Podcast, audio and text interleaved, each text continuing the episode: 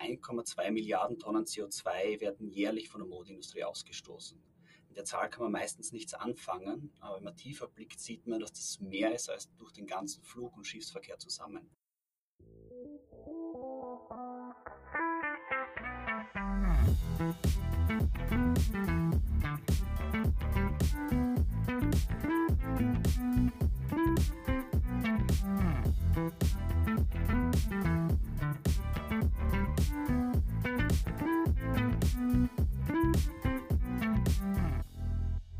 Hallo und herzlich willkommen zu einer neuen Folge von Inside Icons, dem Podcast von Icons Consulting by Students.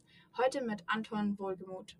Mein Name ist Jessica Paul und ich studiere derzeit äh, internationale Betriebswirtschaft an der WU. Bin seit drei Semestern Mitglied bei Icons, bin derzeit Vorstand mit meinem Kollege Christoph und zu Besuch ist heute, wie ich gerade schon erwähnt habe, Anton Wohlgemuth, Alumnus bei Icons. Und genau, du kannst dich gerne einmal ganz kurz vorstellen. Ähm, hi, freut mich, dass ich heute hier sein darf ähm, auf der Icons-Plattform. Ähm, mein Name ist Anton Wohlgemuth. Ich war selbst Mitglied bei Icons, startend mit 2019 bis 2021 dann. Und aus Icons heraus habe ich mit zwei Freunden, die auch bei Icons waren, Silana gegründet. Silana ist ein Robotik-Startup, welches durch technologische Innovation die Modewelt neu definieren wird.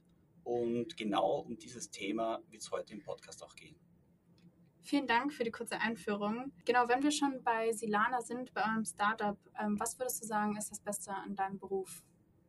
Ähm, das Beste an meinem Beruf ist, dass ich zusammen mit Freunden an sehr fordernden Challenges arbeiten darf.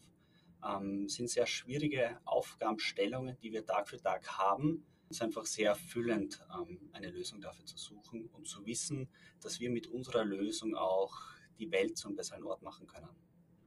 Das klingt auf jeden Fall sehr spannend. Ähm, wenn man in einem Startup arbeitet, dann weiß man, glaube ich, auch, wie viel Zeit da reinfließt. Äh, ja. Deswegen an der Stelle, ähm, wie gestaltest du deine Freizeit um Silana herum? Was machst du gerne und was erfüllt dich neben deiner Tätigkeit als junger Entrepreneur? Ja, ähm, Life is Work. Also es gibt bei mir wenig Differenzierung zwischen Arbeit und Freizeit bzw. privaten Leben mit dem Kopf ist man immer bei der Sache. Ähm, ich verbringe sehr viel Zeit mit meinen Co-Foundern zusammen, weil sie auch Freunde sind. Aber auch so in meiner Freizeit, ähm, die verbringe ich dann meistens mit Sport oder ich lese sehr viel. Sehr cool, wenn du gerade von Lesen sprichst. Ähm, gibt es einen Artikel oder einen TED-Talk oder ein Interview oder irgendwas, ähm, was dir besonders im Gedächtnis geblieben ist, was du vielleicht mit den Zuhörern teilen möchtest? Ähm, ja, ein sehr cooler Talk, ähm, der ist von George Hotz. George Hotz ist so eine Art Gottvater in der Hacker-Szene. Ähm, und da geht es ums Thema Jailbreaking the Simulation. Ähm, die Simulation-Theorie, dass wir alle in einer Simulation leben ähm, und wie man versuchen kann, auszubrechen. Okay, also auf jeden Fall etwas, wo man sehr viel lernen kann. Ähm, und wenn wir beim Thema Lernen und Learnings sind und du zurückblickst auf die letzte Zeit, insbesondere da, dahin blickend, dass ihr mit einem Startup unglaublich viel zu tun habt und auch tagtäglich von neuen Herausforderungen, wie du es selber gerade schon erwähnt hast, steht. Was würdest du sagen, ist dein größtes Learning im letzten Jahr gewesen? Ähm, dass es okay ist, wenn man seinen eigenen Weg geht, äh, ein Risiko eingeht und dass es sehr, sehr, sehr erfüllend ist, wenn man seine eigenen Sachen macht, die jetzt vielleicht nicht so ähm, der, normale, die, der normalen Norm entsprechen. Mhm hört sich nach einem, nach einem sehr ähm, tiefgehenden Learning an und wahrscheinlich etwas, was auch einen langen Prozess erfordert hat. Ihr beschäftigt euch ja bei Silana mit dem Thema Textilproduktion und insbesondere spielt auch die, das Thema der Nachhaltigkeit eine große Rolle. Darin oder darum soll es heute im Podcast natürlich auch hauptsächlich gehen. Warum würdest du sagen, ist das Thema relevant? Ähm, weil es uns alle betrifft. Ähm, vor allem die Welt verändert sich sehr schnell. Wenn man auf die Modeindustrie blickt, dann in eine Richtung, ähm, die viel nicht bewusst ist. Nur als, als kleiner Fakt, 1,2 Milliarden Tonnen CO2 werden jährlich von der Modeindustrie ausgestoßen. Mit der Zahl kann man meistens nichts anfangen, aber wenn man tiefer blickt, sieht man, dass das mehr ist als durch den ganzen Flug- und Schiffsverkehr zusammen. Also eine Thematik, die uns allen betrifft. Stichwort Klimawandel, aber bei den meisten nicht so im Kopf ist. wie negativ sich die Modeindustrie, so wie sie heute gestaltet ist, auf unsere Umwelt auswirkt. Mhm. Ich würde sagen, bevor wir direkt in die Thematik reinstarten, kommen wir nochmal oder machen wir einen kurzen Schritt nochmal zurück. Ja. Ähm, und zwar schauen nochmal auf deine Tätigkeit und mit dem Blick ähm, auf die Tätigkeit gehen wir dann in das Thema herein und ich glaube, dann wird auch für uns alle, äh, die den Podcast gerade hören, noch ersichtlicher sein, an Ja. welchen Stellen Silana da angreifen kann, um das Thema Nachhaltigkeit in der Modewelt auch anzugehen und Mhm. entsprechend nachhaltig für die Zukunft gut zu lösen. Und zwar, wie war dein persönlicher Weg zu deiner jetzigen Tätigkeit? Also du hast vorhin angesprochen, das Gründerteam, aber wie seid ihr darauf gekommen, Silana zu gründen? Ja, also wenn man so jetzt meinen Lebenslauf durchsieht, dann ist die einzig logische Schlussfolgerung, dass etwas wie Silana rauskommen sollte. Ähm, das war aber nicht so. Also Auch wie Steve Jobs sagt, die Punkte kann man erst verknüpfen, wenn man zurücksieht. Ähm, ich habe angefangen, ich habe Automatisierungstechnik und Maschinenbau in der Schule gemacht, habe dann Wirtschaftsinformatik mit Fokus auf Mathematik und Data Science studiert, habe dann einen kleinen Tipp in die Finanzwelt gemacht, habe gesehen, dass es nichts für mich ist und habe dann mein Studium in Data Science weitergeführt im Master. Ähm, habe immer schon als kleines Kind mich für Robotik interessiert, habe früh mit meinem Großvater schon immer an Autos und kleinen Roboter, damals waren solche Battle Robots geschraubt, ähm, was ganz cool war. Und durch Icons habe ich meine beiden Co-Founder, Michi Hofmann-Richter und Michi Meier, kennengelernt. Und wir haben alle, also wir haben immer schon gewusst, wir wollen jetzt nicht den, den klassischen Weg jetzt gehen eines, eines Wirtschaftsstudenten oder Technikstudenten und wollten zusammen was gründen. Der erste Ansatz war es, ähm, ein Toolkit zu entwickeln, wo man individuell Mode designen kann. Ähm, ähnlich wie es heute Adidas oder Nike mit Nike ID macht, wo man einfach im Online-Shop ein Piece auswählen kann und das dann noch customizen kann. Ähm, wir wollten das noch einfacher machen über dreidimensionales Toolkit, dass man wirklich im Browser super cool sein eigenes Piece kreieren kann und dann auch ähm, fertigen lassen kann. Sind dann nach eineinhalb Jahren draufgekommen, okay, wir haben jetzt das Toolkit schon fast fertig, wie produzieren wir das dann? Und sind dann halt draufgekommen, okay, Modeproduktion, sehr großes Thema und sehr schwieriges Thema. Und daher mein Co-Founder Michi Meier aus dem Familienbetrieb der Fussel-Modestraße stammt, hat er natürlich tiefere Einblicke gehabt und hat uns halt erzählt, wie das so aussieht in der Modeindustrie. Und dann haben wir gesagt, okay, der Status quo, wie er jetzt ist, unter sehr prekären Arbeitsbedingungen, neun bis zwölf Monate Lieferzeit und halt einfach für die Umwelt ähm, sehr negativ, die Art und Weise, wie heutzutage produziert wird, haben wir gesagt, okay, da müssen wir was machen. Dann habe ich halt gemeint, okay, bauen wir uns einen eigenen Roboter, der automatisiert Mode produzieren kann, wodurch ein Großteil der Kinderarbeit wegfällt und halt die Lieferwege auch kürzer werden, weil man wieder lokal in Österreich produzieren kann. Okay, also ein doch recht langer Weg, aber wie du gerade selber gesagt hast, das Ziel schien schon immer vor Augen. Ja. Ihr seid ja auch recht unterschiedliche Persönlichkeiten. Kannst du das vielleicht einmal kurz skizzieren, damit wir euch als Unternehmen noch besser verstehen im Kern? Ja, okay.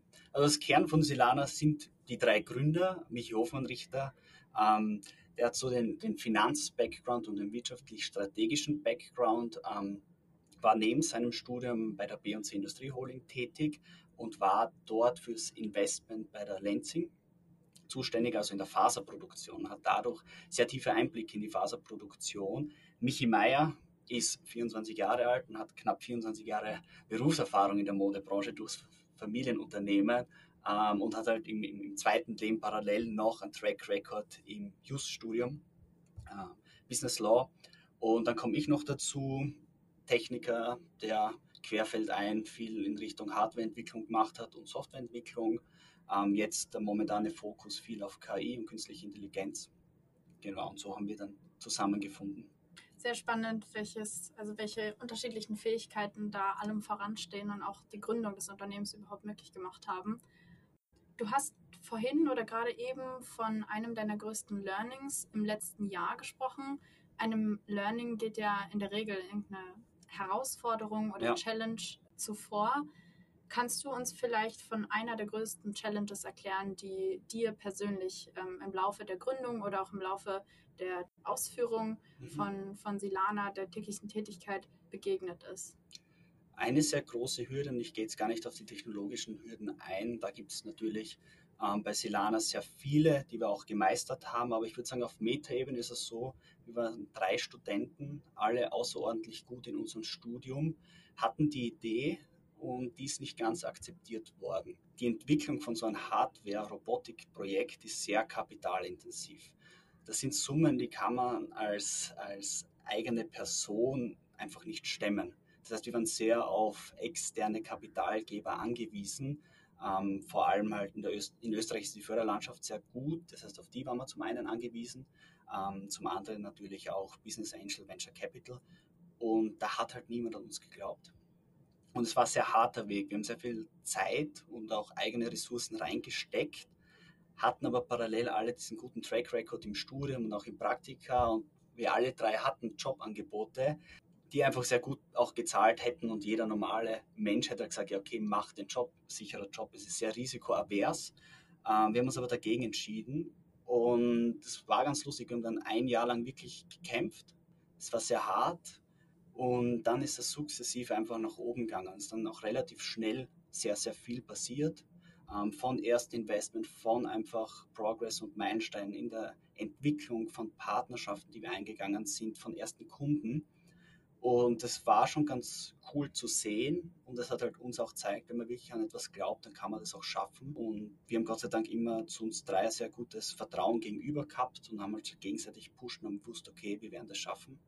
Und die ganzen Leute von außen haben halt nicht gehört. Es ist auf jeden Fall sehr inspirierend und glaube ich auch sehr hilfreich für jemanden zu hören, der vielleicht selber gerade vor so einer Herausforderung ja. steht oder sich das Ziel gesetzt hat, dass er unbedingt eine, eine eigene Initiative starten möchte oder ein eigenes Unternehmen gründen. Du bist auch schon teilweise auf die Frage, die ich gleich stellen möchte, ja. eingegangen. Ähm, aber trotzdem würde ich gerne nochmal konkret danach fragen, was dich an, den, an die Idee und an den Traum Silana hat glauben lassen, trotzdem, dass du gerade auch gesagt hast, dass diese ganze Zeit des Durchhaltens und so weiter ein Jahr gedauert hat. Also was ist das, woran du dich festgehalten hast und was dir auch am meisten geholfen hat durch diese Zeit? Ich habe sehr klar gewusst, was ich nicht will. Und das war es einfach. Ein, entweder ein Job in der Beratung, in der Finanzwelt oder im Big Tech-Sektor nicht, dass ich da unzufrieden gewesen wäre, aber es wäre es einfach nicht für mich gewesen. Ich habe immer daran geglaubt, dass ich Großes schaffen kann. Wir alle drei haben so gedacht. Und ich habe dann einmal mit einem Alumnus von Icons gesprochen. Ähm, der war vor zehn Jahren oder so dabei, sehr erfolgreicher Businessmensch, sage ich jetzt einmal. Und der hat halt einfach gesagt, wenn man wirklich so gut ist, dann geht man nicht in einen 0815 Corporate Job das sollte nicht der Ansporn sein oder die Benchmark, an der man sich messen soll. Wenn man richtig gut ist, dann kann man sein eigenes Team durchziehen. Und der zweite Alumnus von Icons, ähm, Henry Wieser von Waterdrop, der hat einmal gesagt, egal was man macht in Österreich, egal wie oft man fällt, man landet immer auf beiden Beinen. Und ist halt wirklich so. Also man kann ein großes Risiko eingehen, dafür bin ich sehr dankbar. Und durch unsere Förderkultur und auch den ähm, Track Record, den wir jetzt schon haben mit Schulen, so, man hat halt eine ziemliche Sicherheit dahinter. Das heißt, man kann große Risiken eingehen und wird Gott sei Dank nicht zu tief fallen. Mhm. Ich würde sagen, ich lasse die Worte jetzt an der Stelle einfach mal so stehen. Ja. Ähm, und genau, vielen Dank auf jeden Fall für die Einblicke, die du uns mhm. da bisher schon gegeben hast. Wir starten jetzt als nächstes äh, gleich mal rein in den, ich sag mal, fachlichen Teil. Ähm, wo es sich konkret um das Thema Nachhaltigkeit in der Modeindustrie drehen soll. Vielleicht als kleine Brücke in diese Richtung. Wie lebst du persönlich Nachhaltigkeit in deinem Leben? Ja, es sind die kleinen Dinge im Leben, die die großen Auswirkungen machen, also die kleinen Entscheidungen. Ähm, ich würde jetzt nicht irgendwie mich selbst labeln als sehr nachhaltige Person, aber ich versuche halt einfach meinen Beitrag zu leisten. Das heißt, anstatt dass ich mit dem Auto fahre, fahre ich zu 90, 95 Prozent der Zeiten öffentlich. Dann mache ich die Klassiker, die einfach jeder machen kann und die ganz einfach sind. Das ist einfach wenig Plastik konsumieren, das heißt aus Glasflaschen trinken etc. Aber auch beim Einkauf einfach weniger Tüten verwenden, sondern mit ein, also selbst mit Rucksack oder Sackerl halt hingehen. Ähm, wo ich sehr nachhaltig lebe. Ähm, ich mache es gar nicht aus einem Nachhaltigkeitsbezug heraus, beziehungsweise jetzt schon, weil es mir bewusst geworden ist, aber ich, ich konsumiere sehr wenig. ähm, Life is Work, das heißt, ich arbeite sehr viel, das heißt, ich habe auch wenig Zeit, dass ich irgendwie shoppen gehe etc. Aber seit fünf, sechs, sieben Jahren, ich habe wenig Kleidungsstücke, also vor allem dieser Wegwerfgesellschaft, in der wir leben, das wirkt sich halt sehr stark auf unsere Nachhaltigkeit aus. Ähm, ich besitze vielleicht fünf T-Shirts, zwei Hosen und kaufe die, so gut es geht, ähm, fair produziert, ähm, mit Bio-Label drauf und halt auch nachhaltig produziert und trage die sehr lange. Das heißt, die Kleidungsstücke, die ich habe, habe ich schon seit zwei Jahren oder so. Mhm. Die halten auch sehr lange. Und ja, versuche halt einfach, dass ich das so wenig konsumiere. So kann man, glaube ich, dann schon sehr gut einen Beitrag leisten. Und bald kommen dann hoffentlich die ersten Stücke auch aus der eigenen Produktion. ja, die kommen dann im Winter. Wir haben es ein bisschen nicht falsch gemacht, aber im Winter kommen wir dann mit Tanktops auf den Markt. Mhm. Wird halt ein bisschen kalt werden. Ja. Genau, wenn wir jetzt ähm, ganz konkret auf das Thema Nachhaltigkeit nicht im alltäglichen Leben, sondern mhm. ganz gezielt in der Modeindustrie schauen. Eine Studie von Greenpeace hat ergeben, dass ca. 40 Prozent der Kleidungsstücke, die ein durchschnittlicher Konsument oder eine durchschnittliche Konsumentin in ihrem oder seinem Kleiderschrank hat, gar nicht erst getragen werden. Das heißt, wir kaufen weit über unseren eigentlichen Bedarf hinaus, weil uns die Mode Industrie uns das suggeriert, dass wir immer die neuesten, die schönsten Stücke einfach brauchen. Ähm, es werden circa 25 neue Kollektionen im Jahr teilweise rausgebracht von einzelnen Unternehmen. Kannst du uns in der aktuellen Situation einmal etwas Kontext geben aus deiner Perspektive heraus, was die Nachhaltigkeit in der Modebranche angeht? Also ein, ein Riesenthema bei der Nachhaltigkeit ist halt einfach dieser Überkonsum. Der hat natürlich viele Gründe. Einer davon ist einfach, dass der Konsum viel einfacher geworden ist. Früher ist man einfach ins Geschäft gegangen und hat halt geschaut, okay, was passt mir und wenn ich Glück habe, ist es hier und dann kann ich es kaufen. Heute wird es natürlich viel einfacher über die sozialen Medien sieht man sehr viele Sachen, vor allem also diese ganzen Trends, die ja jetzt da vor allem durch Shein etc. auf TikTok und so entstehen. Man sieht in einem 7 Sekunden Video 5, 6, 7 Kleidungsstücke, will ihn dann kaufen, kann auf einen Link klicken und diese Kleidungsstücke sind dann auch sehr, sehr, sehr günstig. Das heißt, diese Barriere, diese Hemmung, die man davor gehabt hat, dass etwas sehr teuer ist, hat man auch nicht mehr. Man bekommt es dann super bequem nach Hause geschickt, kann es dann anprobieren und dann hat man halt das Riesenproblem, wenn jetzt etwas nicht passt, das T-Shirt hat mir vielleicht 4, 5 Euro gekostet. Warum soll ich es zurückschicken und mir den Aufwand antun, da zur Post zu gehen und es zurückzuschicken? Also das ist auf jeden Fall ein Grund. Ähm, auch die Art und Weise, wie diese Sachen produziert werden, da können wir später vielleicht noch eingehen. Also die Materialien, die dafür verwendet werden, die halt nicht ressourcenschonend sind. Ähm, aber ja, das ist auf jeden Fall aus persönlicher Ebene, dieser Überkonsum ist ein Riesenproblem. Zweite, das zweite Problem ist halt einfach, dass die Lohnkosten in Europa einfach gestiegen sind. Nicht im letzten Jahr, sondern in den letzten 10, 20 Jahren. Und deswegen hat man halt angefangen, Übersee zu produzieren. Und mit dieser Überseeproduktion fängt halt einfach der Kreislauf damit an, dass man von einem Ort in den anderen über Schiffverkehr oder halt über Flug die Kleidungsstücke transportiert und dadurch halt einfach ein Unmengen an CO2 ausstoßt, was dann wieder weitergeht, wenn die Produktion in einem dritten Land dann in der Supply Chain noch günstiger wäre, dann macht man einfach diesen Umweg und geht übers dritte Land und die CO2 ähm, Ausschüsse, die dadurch entstehen, werden halt weder irgendwie besteuert etc. Und beim Preis vom Kleidungsstück merkt man es halt auch nicht. Das ist mehr oder weniger der Grund dafür, ähm, dass die Nachhaltigkeitsbilanz in der Modeindustrie so schlecht ist. Mhm.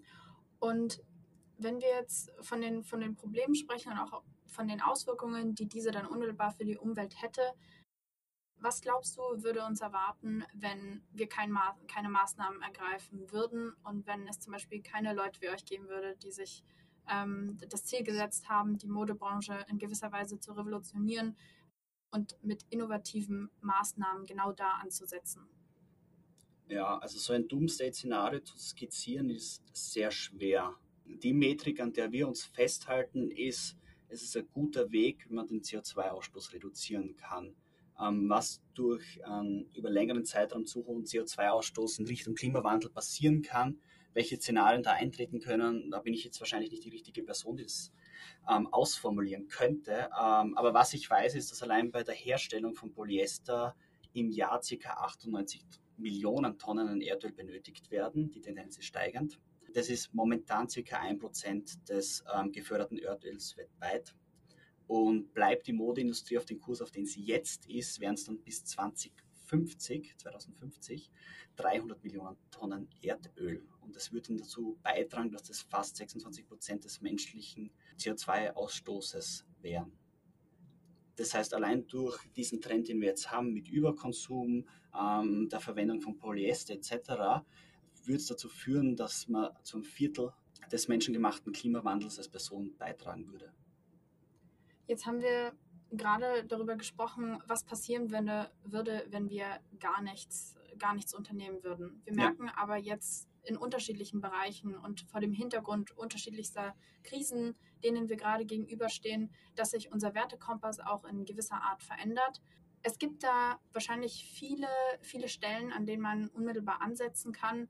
Zum einen sind es natürlich die KonsumentInnen, die ihre, ihre Verhalten und ihre Ansprüche verändern können. Ähm, auf der anderen Seite stehen die Produzenten dem gegenüber. Lass uns vielleicht ganz kurz bei den Konsumentinnen bleiben ähm, und dann auch direkt rübergehen in den eher industriellen Bereich.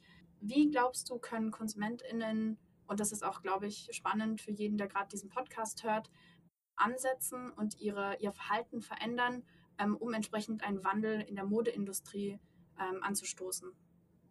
Was man als Einzelperson sehr gut machen kann, ist zum einen seinen Kleiderschrank selbst einfach aussortieren und so viel wie es geht richtig in die Recyclingbox geben und ab dem Moment dann wirklich nur mehr bewusst konsumieren. Lieber mehr zahlen für ein produziertes T-Shirt, ob man es jetzt nachhaltig produziert haben will oder nicht, das kann man dann immer noch selbst entscheiden, aber es wird schon einfach sehr, sehr, sehr viel beitragen, wenn man bewusst konsumiert, weniger konsumiert und die Dinge, die man kauft, auch wirklich trägt und lange trägt. Und wenn wir jetzt ähm, auf die andere Seite schauen, ähm, und zwar direkt zu den, zu den Produzenten hinüber, die natürlich auf die, auf die Nachfrage von den KonsumentInnen äh, reagieren. Welche Parteien oder welche, welche Form der Reaktion kann man sich hier erhoffen, beziehungsweise was kann man von Industrieseite aus machen, ähm, um Verbesserungen zutage zu fördern? Das ist ein sehr großes Thema. Aus Industrieseite muss man auf jeden Fall im ersten Schritt ein kleines Risiko eingehen und auf eine nachhaltige Produktion umschwenken ähm, in den meisten Fällen, wir sind mit sehr, sehr vielen Textilfabriken im Austausch und in vielen Cases macht es einfach, zum Beispiel auch unser Approach, dass man sich einen Roboter reinstellt, der lokal produzieren kann, macht wirtschaftlich keinen Sinn. Auf den ersten Blick, langfristig natürlich schon. Das zweite ist, ähm, wie sehr muss man wirklich Nachhaltigkeit leben als Industriebetrieb ähm, und wie viel reicht schon es gibt viele größere Brands, die dann halt einfach ein Fair Trade oder einfach fair produziert Label mit drauf etikettieren ähm, auf das T-Shirt und der Konsument denkt dann, okay, ich mache eh schon alles, was ich machen kann, ich kaufe jetzt das und habe damit einen guten Beitrag geleistet. Meistens sind diese Produkte dann aber auch nicht wirklich fair produziert. Das heißt, es ist sehr, sehr schwer zu sehen. Ähm, was in Österreich sehr gut funktioniert, ist einfach die, die Förderkultur. Das heißt einfach, dass Unternehmen durch Fördergelder die Möglichkeit geschaffen wird, Projekte wie unseres auch umzusetzen. Das heißt auch die Implementierung von unserem Produkt. Das ist sehr gut. Ein zweiter großer Faktor, der in den nächsten Jahren auf uns zukommen wird, ist dieser Supply Chain Act. Das heißt, dass man entlang der Supply Chain wirklich für fast alles verantwortlich wird. In Deutschland ist es ja schon umgesetzt worden, im Rest von Europa auch bald. Und dann ähm, wird die Industrie wirklich vor einem großen Fragezeichen stehen, weil sie sich echt überlegen müssen, okay, wie produzieren wir jetzt? Äh, wie können wir das fairer machen und wie können wir auch wirklich die Produktion so gestalten, dass wir fein damit sind, dass wir dafür haften. Mhm. Also so wie ich das jetzt ähm, aus deinen Ausführungen rausgehört habe, ist zum einen ja, die, die öffentliche Hand dafür verantwortlich, ein Umfeld zu schaffen, in dem sich Unternehmen entwickeln können und entfalten können, die genau das Ziel verfolgen, die Modeindustrie auf einen anderen Weg zu bringen, nachhaltig zu revolutionieren. Ähm, auch die Regulatorik, die die Unternehmen über die Gründung hinaus dann in diesem Umfeld begleitet und dann die Unternehmen selbst, wie sie ihr tägliches Geschäft strukturieren. Wie würdest du sagen, kommt jetzt hier Silana ins Spiel, wenn wir uns konkret äh, genau diesen letzteren Teil äh, der Unternehmen anschauen? Was macht ihr, um diesen Beitrag zu leisten für die Modeindustrie von morgen? Wir haben erstmalig einen sehr nachhaltigen Weg entwickelt, wie Mode produziert werden kann. Ähm, ich habe hier ein paar Fakten. Ähm, nur kurz, damit man es ein bisschen im Gedächtnis hat. Pro T-Shirt, das nach unserem Prinzip, also durch unsere Maschinen gefertigt wird, kann man 1,7 Kilogramm CO2 einsparen. Ähm, bei einer jährlichen Produktion von uns, die jetzt noch sehr konservativ angesetzt wäre, sind es irgendwo zwischen 500, 520 Tonnen im Jahr CO2, die eingespart werden kann. Das sind alles Zahlen, die wir von einer externen Impact Audit Firma ähm, überprüft bekommen haben. Das heißt, die haben sehr tief in unsere Technologie reingeschaut und das errechnet. Das heißt, das sind Zahlen, die man wirklich erreichen kann. Und durch so eine jährliche Produktion von uns kann man halt Einsparungen machen, die in etwa den CO2-Ausstoß entsprechen von 520 Flügen von New York nach Österreich und zurück.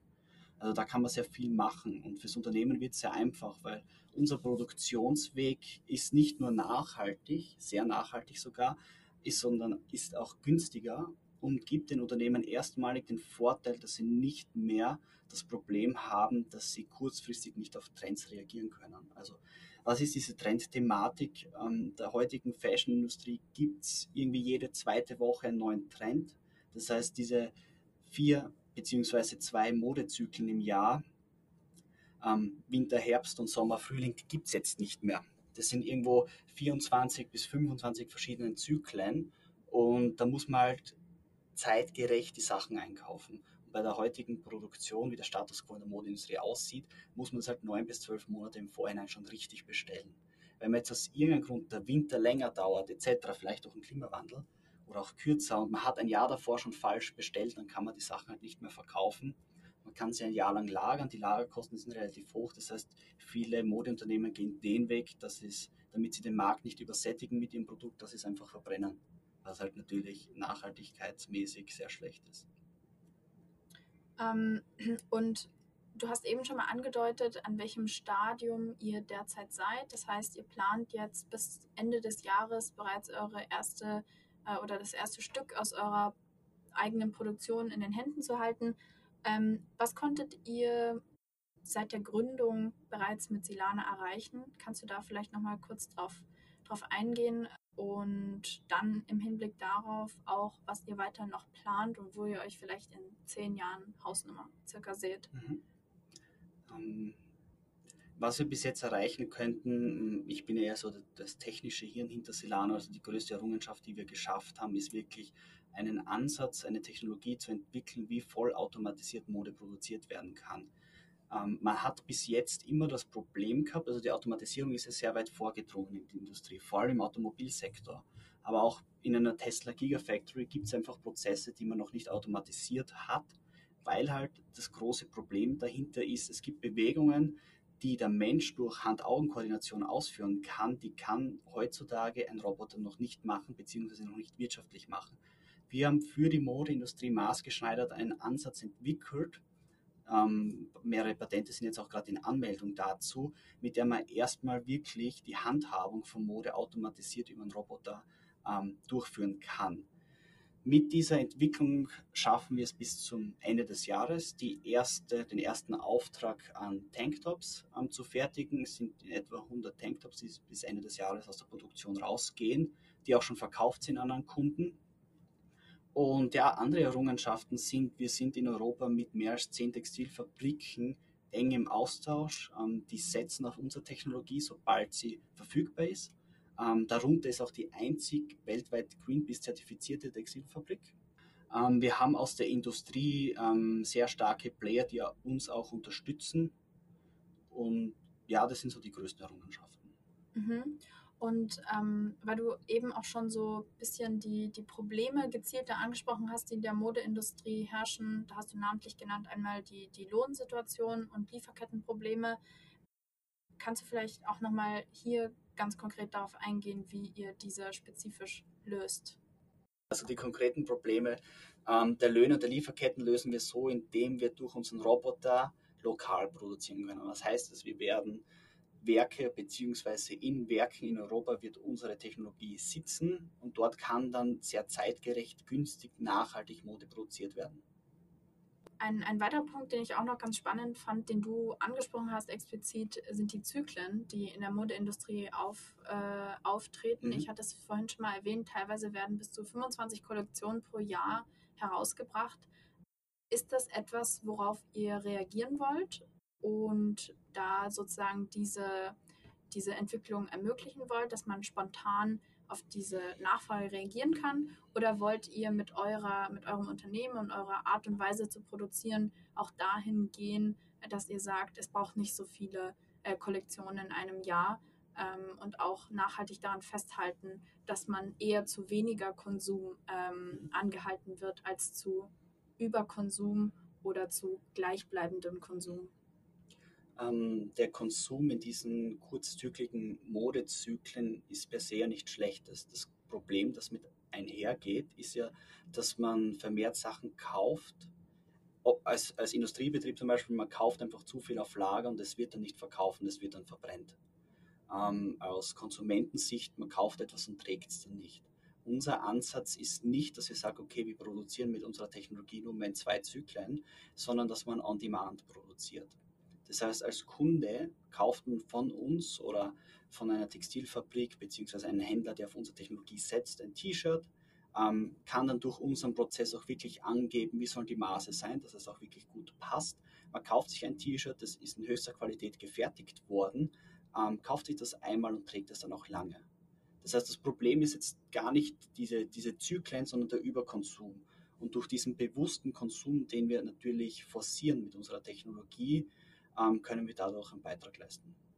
Das heißt ganz konkret für mich als Konsument, wenn ich jetzt in einem Jahr mhm. circa ein T-Shirt von Silana kaufen möchte, dann gehe ich in, in ein Geschäft ähm, eines eurer Partner mhm. und ähm, kann dann dort mir ein maßgefertigtes T-Shirt von euch kaufen oder ist es eher eine, eine, ich sag mal, generelle Produktion, aus der dann ein, ein Stück hervorgeht, was ich mir kaufen kann? Ähm, diese individuellen Pieces ähm, sind so gestaltet, dass man dann bei dem Modehändler über dessen Online-Shop ähm, seine Maße eingeben kann. In zwei, drei Jahren wird es dann so weit sein, dass man ein Foto von sich macht. Die Maße werden automatisch genommen. Man kann es dann in den Warenkorb legen und kauft es dann. Also man hat wie jetzt beim Shoppen das ganz, die ganz normale Experience, verschiedene Modelle, sucht sich dann eins aus, nur dieses Modell wird dann auf die Person angepasst verschickt und durch diesen individuellen Approach nimmt man dann halt auch in Kauf, dass es vielleicht zwei bis drei Wochen dauert, bis das T-Shirt dann kommt. Mhm. Das heißt, ähm, ihr habt eher exklusivere Partner und das langfristig. Ähm, Für die, also die Technologie ermöglicht von uns, dass man individuell produzieren kann. Man muss es natürlich nicht. Mhm. Das heißt, es gibt auch ganz normale Kollektionen, wo Basic-Teile einfach weiße T-Shirts, weiße Tanktops, Hoodie-Pullover, Damenkleider, einfache ähm, auch gefertigt werden. Die kann man dann auch kaufen. Mhm. Und eine, eine Frage vielleicht, die genau auf, die, auf diese Art und Weise der individuellen Produktion abzielt. Wenn das, das Stück jetzt nicht den Anforderungen des Konsumenten entspricht, gibt es dann die Möglichkeit, dass man das irgendwie adäquat weiterverkauft, ähm, weil der, der Vorteil von solchen standardisierten Produktionen ist ja, dass viele Leute es in der Regel tragen können und diese maßgeschneiderten Versionen oder Produktionen äh, könnten dann unter Umständen vielleicht dazu führen, dass man das gar nicht weiterverkaufen kann. Ähm, seht ihr darin ein Problem oder, oder wie, wie, wie wollt ihr diese, diesen, diese Tatsache im Sinne der Nachhaltigkeit lösen? Ähm, das ist natürlich schon sehr weit in die Zukunft gegriffen. Ähm, da gibt es zwei Ansätze. Zum einen, wenn man etwas individuell fertigt und der Konsument es auch nimmt, ähm, die Chance ist sehr hoch, dass es ihm passen wird und dass er es verwenden wird. Mhm. Ähm, natürlich kann er es zurückschicken und dann übernehmen wir den Recyclingprozess. Also wir haben etwas, was jetzt noch in Arbeit ist, aber wie wir ähm, das größte Problem beim Recyceln von Textilien ist ja, dass man weiß, ähm, welcher Stoff da ist. Das heißt, da gibt es verschiedene Messmethoden, die ähm, sehr schwierig sind und die Ausschussrate ist eigentlich relativ hoch. Ähm, long story short, man muss halt wissen, okay, wenn jetzt das T-Shirt zurückkommt, das weiß ich, okay, welcher Stoff ist das. Meistens ist das Label etc. ja schon rausgeschnitten. Ähm, wir können das dann zurücktracken und wissen, was das für ein Stoff ist und können so den Recyclingprozess einfacher machen. Mhm. Dann sind wir oder neigen uns ganz langsam mhm. dem Ende des Podcasts. Gibt es vielleicht an der Stelle, was du aus deiner Expertise heraus, da du dich ja jetzt schon sehr lange Zeit mit dem Thema beschäftigst, etwas, was du den Zuhörern mit auf den Weg geben möchtest, was, was in deinen Augen wichtig ist, was es gilt zu beachten, ähm, genau, was wir gemeinsam tun können, um, um diese Entwicklung im Sinne der Nachhaltigkeit in der Mode anzustoßen und nachhaltig dann auch tatsächlich funktionieren zu lassen? Ähm, zu einem auf persönlicher Ebene, dass man einfach anfängt, bewusster zu konsumieren. Ähm, dieser Konsum muss jetzt nicht nur bei ähm, Textilien sein, die man kauft, allgemein wie auch mit anderen Informationen, wie man damit umgeht, einfach bewusst zu konsumieren und dann, wenn es gehen würde, einfach ähm, das Risiko eingehen und vielleicht einfach seinen eigenen Weg zu gehen und dadurch versuchen, einfach die Welt ein Stück besser zu machen. Dann passend zu, zu der Formulierung, die du eben verwendet hast, seinen eigenen Weg gehen, ähm, würde ich gerne nochmal ähm, auf dich als Person zu sprechen kommen. Und das geht auch mit dem Thema einher, was du den Zuhörern mit auf den Weg geben kannst. Ähm, gibt es ein, ein Buch oder irgendein ein anderes Schriftstück, was dich nachhaltig geprägt hat und was du gerne an dieser Stelle erwähnen möchtest? Was mich nachhaltig geprägt hat, jetzt nicht im Nachhaltigkeitsaspekt gegolten, ähm, ist die Biografie von Arnold Schwarzenegger, Total Recall. Also ich komme selbst aus der Steiermark, Arne natürlich auch und das Buch hat mir einfach sehr, sehr viel Mut gegeben, einfach zu lesen, wie er, und natürlich ist es schon 40, 50 Jahre lang her, einfach den Mut ähm, zusammengenommen hat, nach Amerika zu gehen, sein Ding durchzuziehen und was er alles erreicht hat, ist einfach Wahnsinn und sehr inspirierend für mich. Also grundlegend geht es in dem Buch um, um seinen Lebensweg und genau. um, um seine, seine Art und Weise, wie er seinen persönlichen Erfolg gefunden hat. Genau. Und warum würdest du sagen, ist dieses Buch oder explizit dieses Buch über genau diese Persönlichkeit so lesenswert? Also einfach eine wahnsinnige Story und vor allem, wenn man sich zurückversetzt, einfach in den 60er, 70er Jahren, da war es nicht so ganz einfach, nach Amerika einfach auszuwandern. Und er hat einfach arg daran glaubt, sehr hart gearbeitet. Also es wird wirklich ähm, sehr unzensiert im Buch dargestellt, wie viel er gearbeitet hat, ähm, bis er dann wirklich den Erfolg, den er erreicht hat, erreicht hat. Also die Schauspielkarriere hat ja angefangen und stand unter keinem guten Stern. Dann hat er parallel einfach sehr viele Schauspielkurse gehabt, war halt im Bodybuilding sehr publik, hat da sehr hart trainiert und hat parallel noch eigene Firmen gegründet, ähm, wo er vor allem am Bau gearbeitet hat und vor allem durch die ganzen Erdbebenschäden, die halt ähm, restauriert hat, Häuser.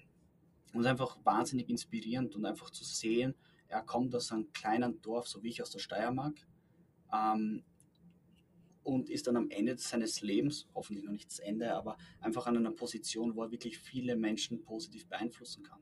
Er macht ja viel auch in Richtung vegane Ernährung und einfach dadurch, durch seine Reichweite, durch seinen Werdensgang kann er sehr, sehr viele Leute inspirieren und einfach dazu anregen, einen positiven Impact auf unsere Welt zu haben.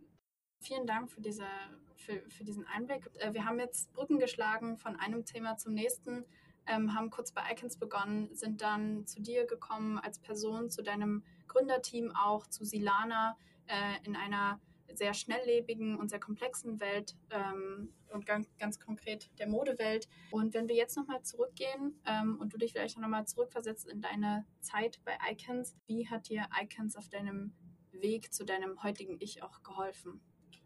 Um, ähm, ich bin sehr dankbar für Icons damals, wie ich beigetreten bin, da war so der Slogan ähm, für die Recruiting-Phase ins kalte Wasser springen. Ähm, genau das ist das gewesen, was ich bei Icons gemacht habe. Also ich hatte davor null Ahnung von Consulting, Investment Banking etc.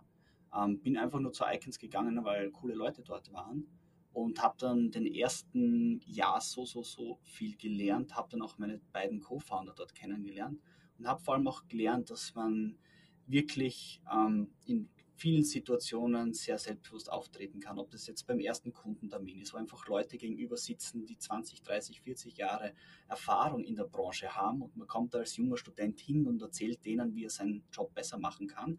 Man lernt da sehr, sehr viel und wird sehr selbstsicher und das sind alles so Kleinigkeiten, die ich auch im alltäglichen Leben jetzt bei Silan einfach mitnehmen habe können. Dass man halt einfach sehr selbstbewusst in viele Meetings reingeht, auch wenn da Leute sitzen, die einfach am Papier sehr, sehr viel mehr Ahnung haben. Und wenn wir jetzt auf deine, auf deine zukünftigen Tätigkeiten bei Silana nochmal blicken, ähm, gibt es eine Lebensweisheit, die dich begleitet, ähm, begleitet hat und auch begleiten wird ähm, bei, bei all deinen Vorhaben, die noch vor dir stehen? Um, life is work. Life is work. Dann vielen Dank an der Stelle. Ähm, ich würde das gerne so final stehen lassen. Ich bedanke mich sehr herzlich für deine Zeit. War ein sehr, sehr spannendes Gespräch zu einem auch sehr wichtigen Thema ähm, und auch wichtige Einblicke, die du uns ergeben konntest. Und vielen Dank an der Stelle und genau. Bitte, hat mich gefreut. Und vielleicht bis zum nächsten Mal. Danke, hat mich gefreut.